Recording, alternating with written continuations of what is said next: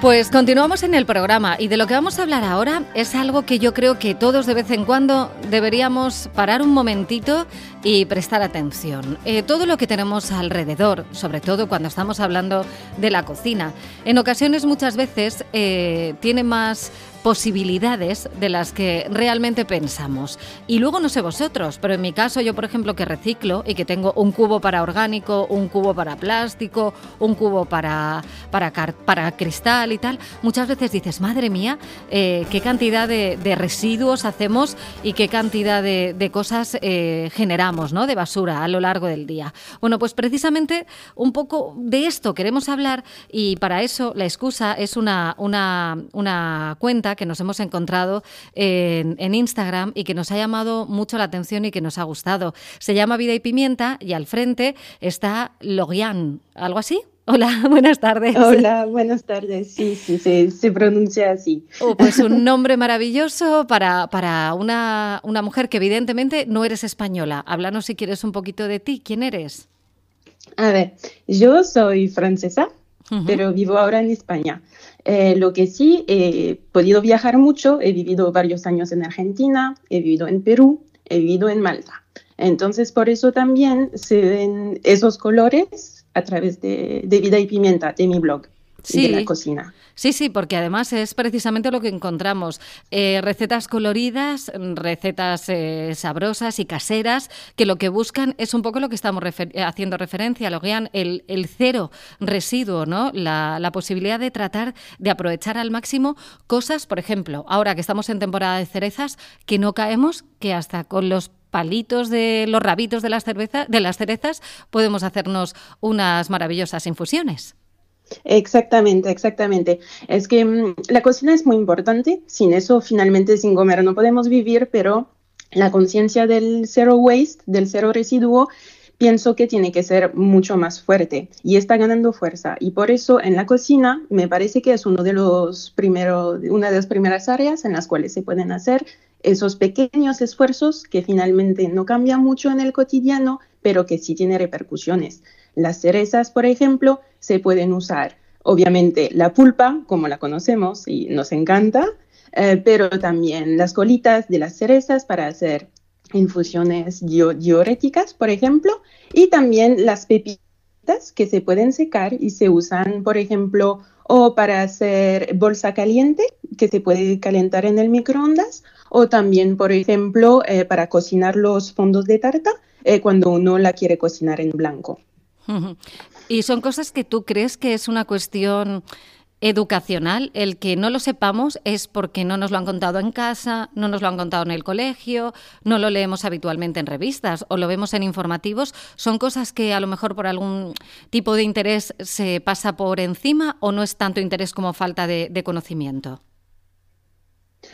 Yo pienso que, es un poco una mezcla de todo. Es una mezcla de, es verdad que es mucho más fácil ir a comprar algo nuevo eh, para tener un uso y que finalmente em, es un poco volver también atrás, o sea, porque esas cosas las conocían nuestras abuelas, por ejemplo. Entonces, es verdad que eh, yo pienso que finalmente es poner un poquito de voluntad y de estar abierto a, a probar nuevas cosas nuevas y antiguas a la vez, finalmente. Claro, claro, y más en un momento en el que, oye, venimos de pasar eh, mucho tiempo encerrados en casa, en los que, bueno, sí, no nos ha faltado comida, podíamos tranquilamente salir a comprar y tal, nos hemos vuelto incluso un poquito como más hedonistas, ¿no? En algunos momentos y nos hemos permitido caprichos que a lo mejor en otras ocasiones pues no nos hubiéramos dado esos homenajes en casa, pero también hemos vuelto o hemos aprendido a hacer, bueno, por recetas tradicionales y cosas en casa que, bueno, pues estábamos eh, acostumbrados a comer eh, y a comprar de manera más, más industrial, ¿no?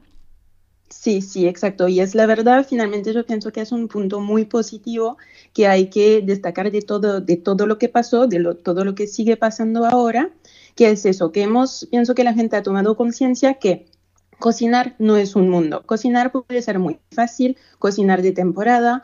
Eh, lo, bueno, lo muy bueno que resalta también es que ha aumentado finalmente el consumo de productos de, de proximidad entonces, o sea, los productores locales también eh, están enfrente eh, de este problema con nosotros. Entonces, por la cocina finalmente se puede ayudar y tocar un montón de temas eh, muy importantes también para el futuro. Hombre, es increíble leyendo en tu, en tu blog eh, que cuentas que, las, para entender ¿no? un poco el desperdicio alimentario que se llega a producir, estamos hablando de que se tira un tercio de la producción mundial de alimentos. Pensar que se tira un 45% de frutas, verduras y tubérculos, un 30% de cereales, un 20% de legumbres y oleosos, un 35% de pescado y mariscos y un 20% de carne y lácteos. Es, eh, son cifras increíbles con las que se podría alimentar a muchísimas personas o países que no lo están pasando bien, se me ocurre, ¿no? Exactamente, exactamente. Y finalmente hay que ver un poco el porqué. Eh, el porqué de este desperdicio y en muchos casos en nuestros países, en países bien desarrollados, es finalmente porque muchas Mucha de esa producción está considerada como fea y no entra en los estándares, por ejemplo, de los supermercados.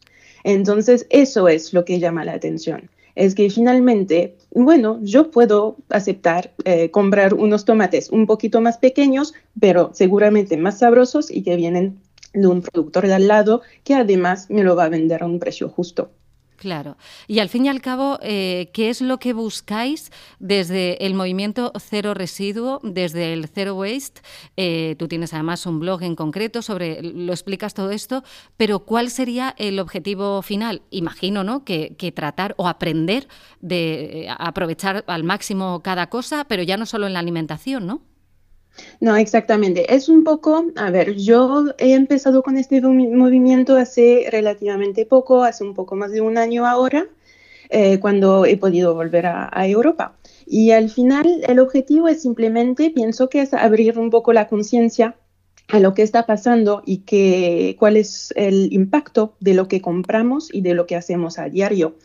Y al final es un poco también porque muchas veces parece algo muy difícil de hacer.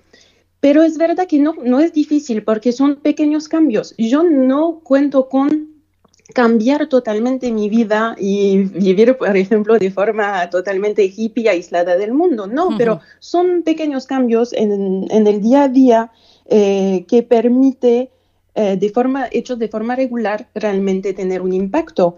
Eh, porque como se dice, o sea, mejor tener muchas personas que lo hacen de forma imperfecta que unas una pequeña cantidad que lo hace perfectamente.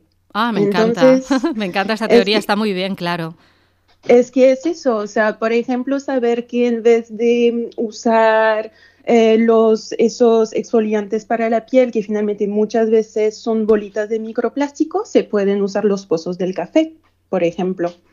Es 100% natural, funciona de maravilla y la verdad es que es cero coste y cero residuo.